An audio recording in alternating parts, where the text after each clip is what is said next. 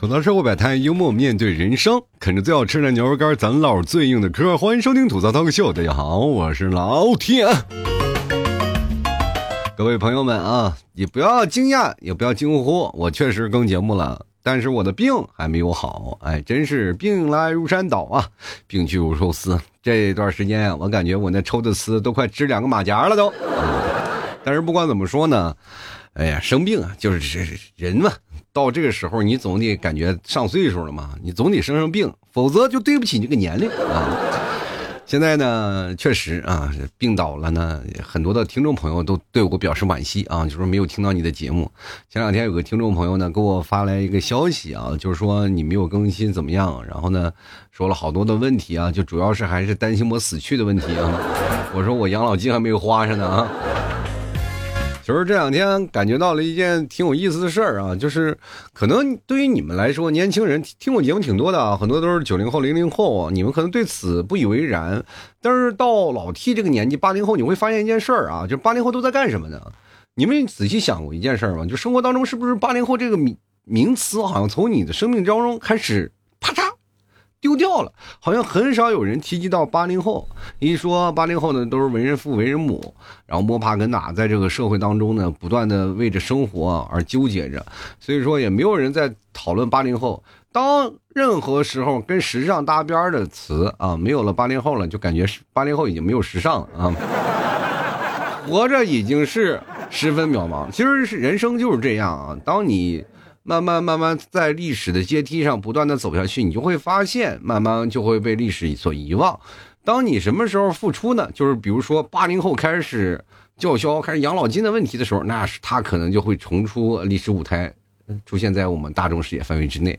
其实现实生活当中，我们现在零零后啊是主打，那现在是主打，他们现在是活在这时尚最前沿啊，大家也都知道啊，他们也是年轻的一代。包括现在听我节目的很多的零零后，包括一零后啊，你们都是这世代的那个顶梁柱啊！你们现在所接受的一些事物，说实话，我也很难就是能够理解。就是包括很多的年轻人跟我说那些话，我都觉得我就很匪夷所思。我说现在零零后都这么社牛吗？一说话呢，就是很多的朋友们啊，就是我，因为我跟零零后交流比较多啊，就是比如说零零后们他们开始呢跟你交流的时候会发消息啊，怎么样怎么回事然后呢，慢慢的他就会问老金，你猜我多大？我肯定要猜就十三岁、十四岁、十二岁，然后我只会猜这么大岁数，我多了十说十五岁都显得这个孩子有点老成。然后他就会哎，你怎么猜这么准？我说因为。反正上了十五岁以上的，没有人问我，你猜我多大？特别有意思啊！就人生，其实在这个时候，你就是总感觉到自己的年龄啊，真的逐渐的老了。就是包括我们现在活的越到大的岁数了，就会慢慢变得不爱说话，不爱交际。甚至我和我的朋友一开始我们一帮人聊天啊，坐在那里哈哈嘻嘻哈哈，你笑我的，我笑你的，然后大家彼此聊天。然后如果要变成两三个人了，大家可能就有些时候都不说话，就坐在那里，就表示出那种那个空气的骤然的安静。但是呢，仍然享受这个片刻的安宁。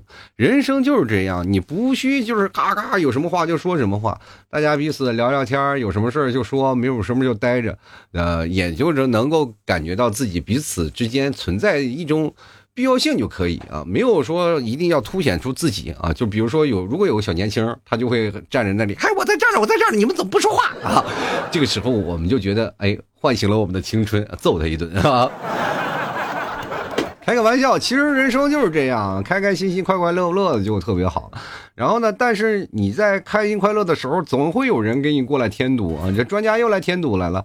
呃，前两天不是有一个专家啊，出来一个这建议啊，就是说建议什么年轻人，就呼吁年轻人啊，每天省下一杯咖啡钱，然后呢，缴纳个人养老金，就是为养老提前做好规划。哎，我跟大家讲啊，这件事情就引起了很多的人的反对。我看了网络上的叫骂声很多，包括你们现在听到这个消息的时候，也肯定会有一些的叫骂声，对吧？说老 T 啊，他怎么能这样啊？但是对于我来说呢，我确实听进去了，因为到我真的是养老金，就是我真的要拿养老金的时候啊，就是我那天算了一下，每个月能拿个一千块钱。等到二十年后或三十年后。我这说实话，就我这天天熬夜，我不知道能不能熬到那个养拿拿养老金那一天啊，也挺难。但是你要拿到了以后又又一千多，我说活着呢，真的，我那时候在，我应该思考一个问题，我说活着好还是死了好？就感觉是好像是我的人生就是在我退休那一天就是挂到了耻辱柱上，就就是当你领到人生当中第一个退休后的工资以后，我就感觉啊，这是。对你一种赤裸裸的鞭策啊，就说你这个人不行，你没有工作。你说说实话，我现在一直是最低保障，你也没有办法。你让我交养老金，我也交不上。你最穷啊，然后现在没有办法呢，就是在想这个事情。人别人都在说那个什么事儿呢，我就在防老的这个事儿啊，我也开始琢磨着养老，说老了该怎么办。如果万一有一天我我说不动了，我的牙掉了，说话漏风了，你们会不会不支持我？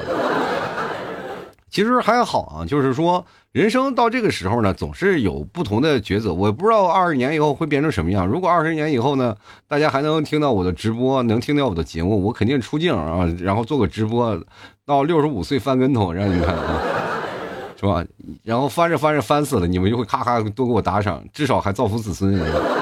其实人生就是这样，开心和不开心都是一样啊。就是如果有一天你觉得活得不开心了，那么请一定要注意啊，交点养老金啊，给自己。然后呢？说实话啊，这个你说提前规划，但是我实在不理解为什么要说省下一杯咖啡钱啊？其实如果说这样的话啊，就如果这真的省下咖啡钱，如果所有的年轻人都这么做了，肯定有人会很受伤啊。那些卖咖啡的会说为什么要点我的名？然后那些卖奶茶的松了口气儿，专家专家真终于没有找我们开枪啊。年轻人说：“我们省下一杯咖啡钱，还可以买一杯奶茶。”其实现在很多的专家不理解啊，很多的年轻人他们不喝咖啡，喝奶茶，喝咖啡很贵。其实真的就说这话的时候，真的有点不知人间之疾苦啊！现在的人，我不知道有多少人真的是把拿咖啡已经当成了就是说人生当中非常要好的事情。就哪怕我在我那次上班的时候，就喝咖啡也是一种奢侈啊。你想想去喝一杯星巴克，那能天天喝吗？不能啊，你喝不起是吧？偶尔去喝一杯星巴克已经是了不得的事儿了，对吧？我已经现在好多年我都没有喝过星巴克的咖啡了，不可能，因为喝不过，说实话就太贵。你说现在喝点瑞幸什么咖啡，那我也得有券，没有券我也不喝。就是让你省点钱，其实主要初衷是让你把那个喝咖啡的钱省下来，然后你到时候养老。但是呢，这句话让我想起了一个故事。我记得曾经有一个人，就是说抽烟的时候啊，就是问你抽烟多少年了，我说抽烟十五二十年，然后他说：“哎呀，你要这个把烟啊，你要把这个不抽烟啊，你要把这个抽烟的钱你省下来啊，省下来，你到现在能买辆兰博基尼。”然后我就看他，我说。你抽烟吗？我说我不抽烟。我说你这二十年来你也过了啊。我请问一下，你的钱应该省下来了吗？兰博基尼呢？那你骑个自行车跟我瞎晃悠，你这省钱去哪儿了？就是跟大家讲，当你不花这部分钱，这份钱还是会花到那里。那么原因在哪里？不是说你咖啡的事情啊，而是在于你提前要做好能够储蓄的能力啊。我们现在每月都超支，我们哪有时间去储蓄这个问题啊？比如说这样的一个事儿啊，就比如说我们每个月省点钱，确实是我们每月都能省点钱，省下一部分钱，我们留着以后干啥？有的人说我要娶媳妇儿啊，或者是我要买房子呀，这不一下都掏空了吗？你还防老样，防防什么老？我就人到这个时候呢，你就说每天攒点钱，攒点钱，总有一天会给你掏空掉的。比如说你碰见什么大事儿啊，比如说你咔啊，这个你要买房了。你要结婚了，这不是都是人生大事吗？当你这碰到这些大事的时候，你能不花钱吗？肯定要花，对不对？所以说这些事儿，你说别说省下来，真的很难省。但是你要做好一个就是定死期的那种东西，打死也取不出来。你想这样的话，你可能还好。然后养老金为什么让你去交养老金呢？很简单嘛，就是养老金你扔进去你是取不出来的。说实话，为什么会出现这种信任危机？因为我们说实话变太多了啊，太容易变了，搞得我们有点不太相信。你说万一我真到六十五岁了，他变成七十岁退休，我这没办法，我这还能不能活着拿着拿到我这份钱啊？我还不如多买一杯咖啡犒劳一下自己。真的有点，说实话啊，就是现在我们对专家的抵触太厉害了。就是我不知道为什么，我从何时开启，我一直在回忆里。做节目之前，我坐在这里，我十分钟啊，我什么事儿我都没干，就坐在这里想，专家到底什么时候开启让我们产生了信任危机，就是开始胡编乱造。这段时间专家说的话，那简直是，哎呀，太多了。前两天还说是建议那个什么。孩子们是幼儿园啊，就是说现在不是说很多的幼儿园都不上课了吗？都没有幼儿园了吗？然后很多的幼儿园都开始啊，就是解散了啊，很多幼儿园。那你这个事情你就得站出来呀，就让那幼儿园改建呀，把幼儿园改成养老院。就是说的一些话总是不不，说实话有点不切实际，你知道吗？就是说，比如说喝咖啡这个问题。这是我严重的脱离了群众的具体表现。你别说省下一杯咖啡钱了，其实，真的绝大多数人犒劳自己的另外一种方式，就是偶尔喝一瓶肥宅快乐水。你说喝一瓶可乐过瘾，还是喝一杯咖啡过瘾？那肯定是冰爽的冰可乐。人生就是这样。然后你说，呃，那天专家说了一句话，就彻底让我崩溃了，说。呃，每天喝两杯啊，一杯三十元。我一天啥也不干，我光喝咖啡我就喝六十块钱，我一天的工资才一百块钱，对吧？你要有说稍微高一点的，两百块钱的工资可能也有啊，你可能也有。但是我的天，那你家伙喝六十元的咖啡，那比我房租还贵。我一个月的房租，你去想想，一杯三十，一月六十啊，一月六十块钱。呃，不是一天就六十块钱，十天就是六百块钱，十天六百块钱，三六一十八，那就是一千八百块钱。朋友们，喝咖啡喝一千八百块钱，我们伙食费才五百块钱。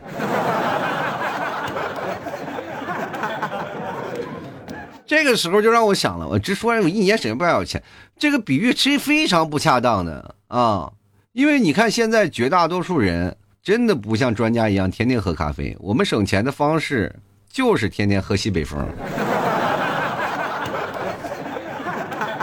所以我就真的想建议那些百姓啊，老百姓们啊，咱们也没事干，多看看专家这说的一些话啊，咱们也给他打上引号。我就想想，专家一天都能光咖啡一个月就喝一千八百块钱，你们就要知道啊，老百姓，你当听到这条消息，一定要鼓励自己的孩子。是吧？你自己的孩子好好上学，以后当专家。你看，专家一天能能喝六十块钱的咖啡啊！你这现在别说喝奶了，奶粉钱咱都不够了。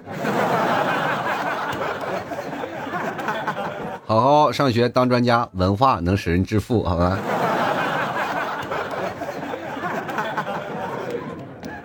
我们跟大家说啊，以后专家咱就呼吁什么呢？呼吁一些老百姓的刚需啊，这些刚需，比如说什么？比如说吃饭，对不对？你每天吃一顿饭就能省下一大笔钱去交个人养老金，对吧？但是也有潜在风险，就是怕你交了以后呢，你坚不持坚持不到养老那一天啊。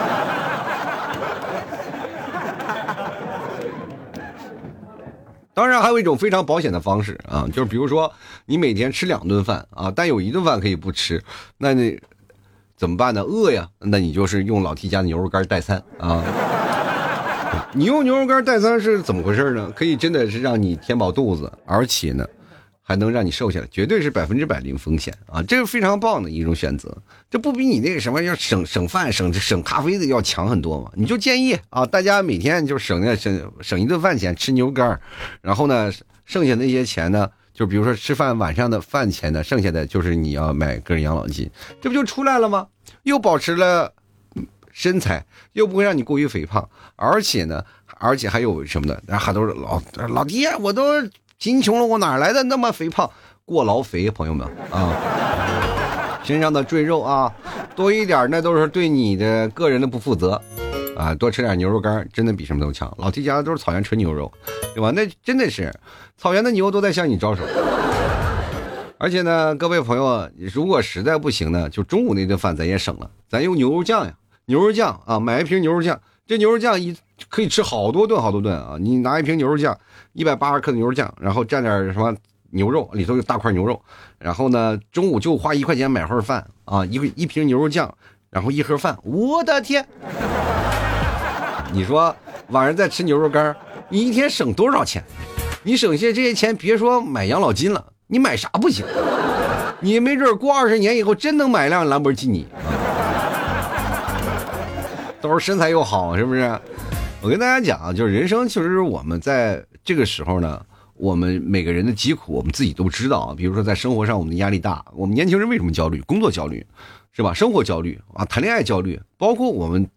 包育儿的那个焦虑也是接踵而至，太多太多，人活着就是很多压力，这些压力呢，就是压得我们翻不起身来，有的时候甚至一翻身啊，就感觉被鬼压床了，其实没有，就是压力压的啊。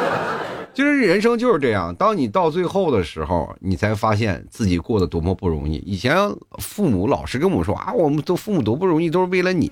现在一想想，我们自己也挺不容易的，因为因为在这个社会的大风大浪之下。说实话，我们这一叶小扁舟啊，真的是快被掀翻了。但是没有办法，还是拿着命运的这个拳桨啊，不断的向前划着。不向前怎么办呢？后面就是滔天的滔天的巨浪，咔嚓把你卷湿掉，吃的你残渣都不剩。没办法，只能推着我们不断向前。我们不向前，不逃离这样的一个危险区，我们就很容易啊，处在一个危险当中啊。这是没有办法，这是我们每个人都见面临的一个问题。但是呢，你建议专家，你要建议，你能不能好好建议？咱们好好说，你说点好听的啊，让我们大家就哪怕这个事情啊，它就不能完善，对吧？就是现在你发现一件事情，就是专家建议建议，呼吁呼吁，但是没有一项他能执行下去，真的执行不下去啊！这些东西你就是各种专家各种建议，从来没有一项能执行过去的，到头来啊，到头到了都是真的。掀不起一点水花啊，反而是招那种骂，然后建立了一些社会的信任危机，让我们不相信专家所说的一些话了。你看啊，咱们来点好的建议，保证啊，我跟你讲，这篇帖子它都能闹不下去。比如说你闹一个好的建议，这帖子你这个专家的话能够顶十年啊，十年啊，至少你比如说啊，呃，给年轻人增加工资。哎，咱不管是刚入职的，你是工作几年了，咱都要有一个合理的大纲，就让他加工资。你一年加多少工资，明明年加多少工资？建议企业都要这么做，不做就是严重是吧？就扣除他，然后包括劳动仲裁。哎，那个企业老板都是觉得哎压力山大。这以前我们都是给老板打工是吧？我们工作了好多好多年是吧？老板，老板车都换仨了，你自己连个自行车都没有，是吧？这个事情就是我们要相辅相成。我给老板赚钱，老板至少也给我们喝口汤啊。就每天你要要挣点挣点钱，然后加工资，对吧？如果你加不了工资，你就说明你的公司也快倒闭了，那你也用不了那么多人，还是要裁掉，那我们就自己走了，对吧？是不是我们就很明白，就是你当有一天不给我们加工资了，我就知道你们公司业绩不行了，到时候你们还要裁员，不用裁员，我们自己走，是吧？人往高处走，水往低处流嘛，啊，你又省了 HR 单独的谈判，又省了那些的，对吧？到时候呃，你还要什么？就是给他那个补偿，那都不用了嘛，人都自动了嘛，大家都知道老板对我好啊。也建议说给那些孩子教育免费。现在不是都说生二孩、生三孩吗？是吧？二胎、三胎，这个说的这个是补多少钱？补的没有用。现在我们知道最可怕的是什么？教育啊，教育问题，孩子上学呀，你就生怕他落在起跑线上，怕他上不了大学。你知道现在就业条件真的太难了，本科和那个平时你不上学的那个概念完全不一样。大家都说不上学也一样能成功，是能成功，但是你知道金字塔尖儿永远就只有那么几个人，他不会是所有的不上学都来。那你说读书无用，那谁去读书呀？我跟大家讲，读书是很有用的。你要学习一些文化知识，那些东西太有用了。当你到最后上课了、上学了，然后到你最后开始慢慢步上人生巅峰了，这一一系列当中，它是都是有个过程嘛。但是有个起点，相对来说就要比那些人高。当那些人是没有办法才会摸爬滚打，在社会滚来滚去，滚到最后呢，如果有的人成功了，那就可以了；有的人就是一事无成。我跟大家讲，这就是社会的一些问题。所以说。教育问题，每个家长现在都看重。我以前特别不看重这个问题，但是现在我孩子上学，我脑子都大。真的，我特别，我现在还没上小学呢，我就焦虑的不行啊，就是说卷的厉害。上幼儿园啊，老师让认字儿，你知道吗？就是你让家长让每天给孩子辅导功课，你要教孩子认字儿，要背东西。你知道我现在教孩子学什么？八百标兵奔北坡，炮兵并排北边跑，炮兵并马标标兵碰啊！我我忘我也忘了，炮兵并马炮兵炮啊。我记得反正我每天我就在这教顺口溜啊，教这些东西。你说他没有一项技能能在学生面前能抬起头来吗？真的特别难啊！所以说具体的表现还是在教育方面。你生几胎都没有用，你不要跟我说生几胎要补钱。你把教育问题解决了，你是说如果现在生的孩子，从现在开始生的孩子，每生出孩子是，然后等到他长大成人送他一套房，你看看那些孩子生不生？我给你生，我都给你生一个加强连出来啊！你家一幢，你家一栋楼是吧？那谁不愿意生啊？都是愿意生。但是这个说实话有点可怕了。但是你要是说真的许一个大愿望，就比如说现在生孩子以后就是开始分配住房啊，长大以后就分配住房啊，国家管。你到时候给分配个小单间公寓，他们也说不上啥。你着急不给他分了，是吧？那时候是吧？家长们都不知道干什么了，他还能找这么多钱啊？以后呢，这个社会当中，现在就是老龄化严重，年轻人他老又担心说年轻人不生孩子，年轻人不是说不想生，是真生不起。我也想生孩子，就是有人说老弟你要不要二胎？我说但凡我能有能力的话，我就要了，要不起啊！我现在说实话，这四我们家儿儿子现在这个生活，也包括我们家整体的生活，就是四个王带俩二，我就简直是就是要不起。人一出生就王炸，我到这里我就天生就拿了两个三，我就是一个最小的，我这个都活不下去。再加上现在是雪上加霜，那边王炸刚出来，这边四个二拍下来了。我不买你牛肉干行不行？听众们，你听我节目买点牛肉干行行好，给条活路接个风，我也稍微能走两张牌啊。呃，咱们再比如说啊，就是说孩子教育免费了。还有一些刚毕业的年轻人，其实这些是年轻人是最难的了。有的人说了，就是前两天不是专家建议吗？就是让那个毕业生的那个，呃，让毕业生不要在意工资，是吧？他又不是说什么，他说不要让那个毕业生在乎刚入职时的工资。我觉得这样能不在乎吗？朋友们，我们能不在乎？我刚入职的时候那个工资多心酸呢，尤其是我们刚毕业，那是人生第一次刚刚独立呀。你刚独立的时候，你就必须要拿这些工资干什么？你要去租房，你要去吃饭，对吧？你要去采购东西，包括你的家具呀、床、被子这些都要起步。我刚开始起步的时候，你们都听过啊，就特别难，冬天连个炉子都没有，就睡在一个特别薄的被子上，穿着羽绒服睡觉。你真的那是特别苦的一段日子。熬过了那个寒冷冬天，慢慢夏天，我们的生活才缓过来。我也不想大家能不能像我一样，你说不用在乎入职工资，我们能不在乎吗？不要相信企业画的任何大饼，这工资是最重要的。首先要活下去，我们才能保证自己的生活质量，对吧？你生活质量一直克扣自己，你哪有精神去上班？对吧？睡不好，你哪有时间上班？我跟大家讲，现在很多人住那个单间这面睡的想睡觉，你都睡不了啊！你比如说明天第二第一天早上，我们还要好早早去上班，旁边那个隔壁就开始造小孩是吧？那对于单身群体，那简直就是致命的打击啊！我的好不容易熬过一顿，旁边又是来了，此起彼伏的你们啊！这连锁反应是怎么回事？你们还来感觉了还咋？关键现在有些人也不背着点儿啊，你就跟吼多少，要多大声多大声，你说谁能不能安静点啊？就是所以说你就睡不了觉。其实现在的居住环境相对来说比我们那时候好多了。我们那时候就一个隔板，然后在一栋楼里，什么二房东隔出来一个隔板，大家都挤在那里，就让你真的没有办法。我跟大家讲，我我做节目也是为了此付出了很大的牺牲。我为了做一间单的房子，就是单间能录节目的房子，我花了好大的，就是说实话。相比于当时我的收入，我那个收入才多少钱？一月才三千多块钱，我花了一千多块钱租的房子，那什么感觉？我平时只住七百块钱房子。啊，刚来杭州的时候，就为了做节目，我才租了一千多的房子呀！我的天，老贵了，那就严重严重的超出了我这个经济承受能力了。但是没有办法，还要做啊！那时候还没有那个什么。呃，没节目到现在为止也都没有给你发过一分钱啊。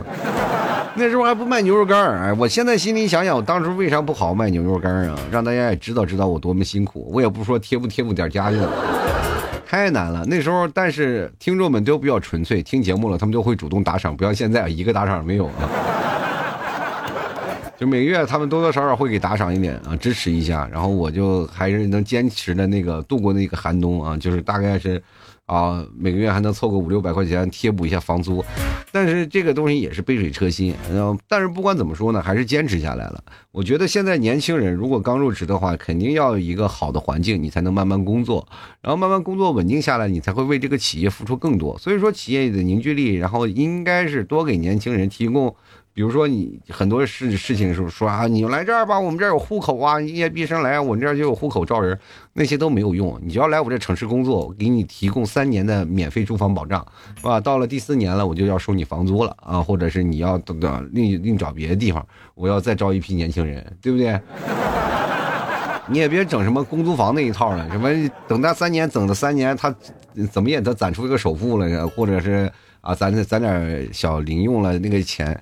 你知道房租啊，就是在你一个城市摸爬滚打，耗费最大的就是房租啊！真的，房租是你占据你生活当中所有的那个几乎啊，是一一大半的那个工资。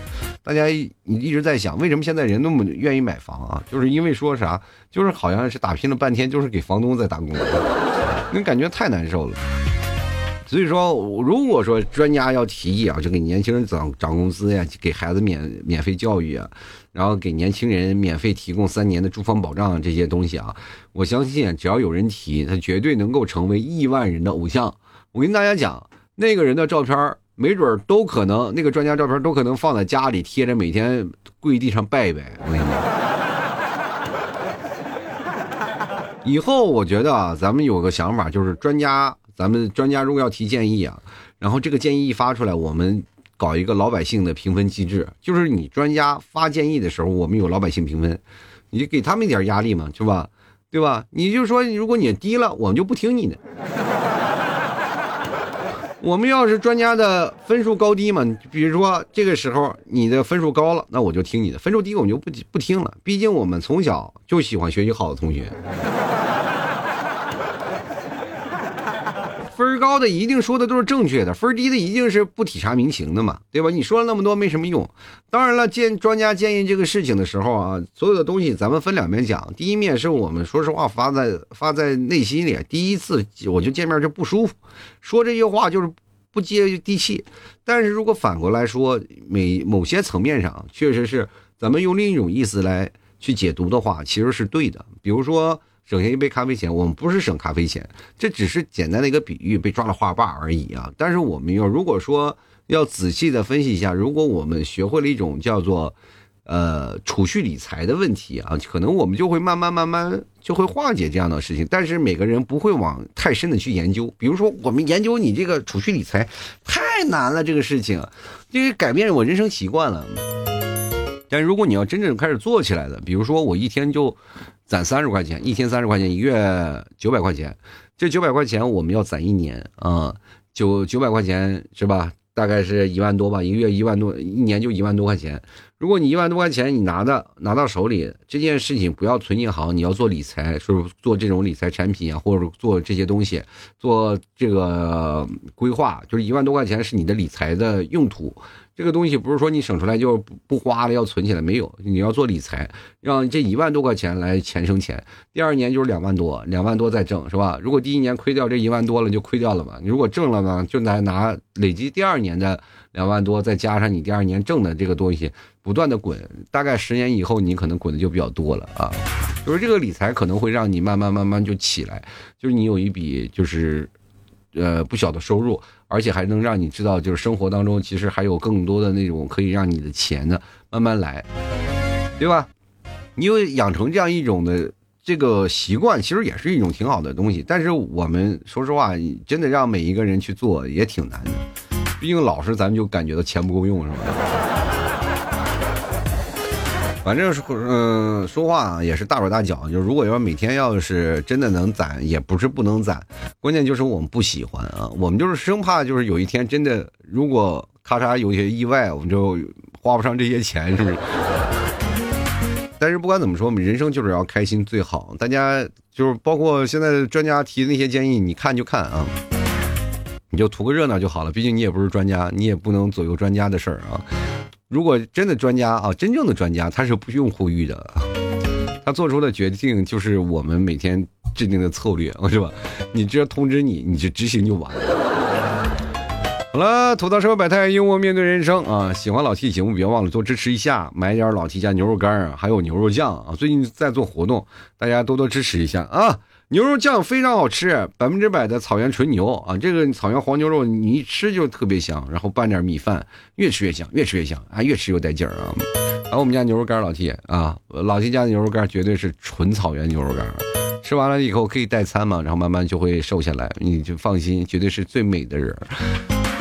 啊，购买方式也可以啊，登录到那个某宝，你去搜索老 T 家特产牛肉干，就是主要是你可以找那个老 T 家店铺吐槽脱口秀啊，你是很难说让找不到，就是就吐槽脱口秀这么一个店铺，大家可以直接在那个。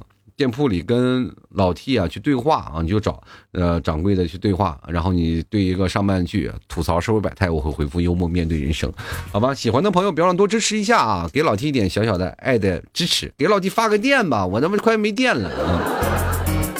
反正不管怎么说，多多支持一下啊！好了，那么本期节目就要到此结束了，也非常感谢各位朋友的收听，那我们下期节目再见喽，拜拜了。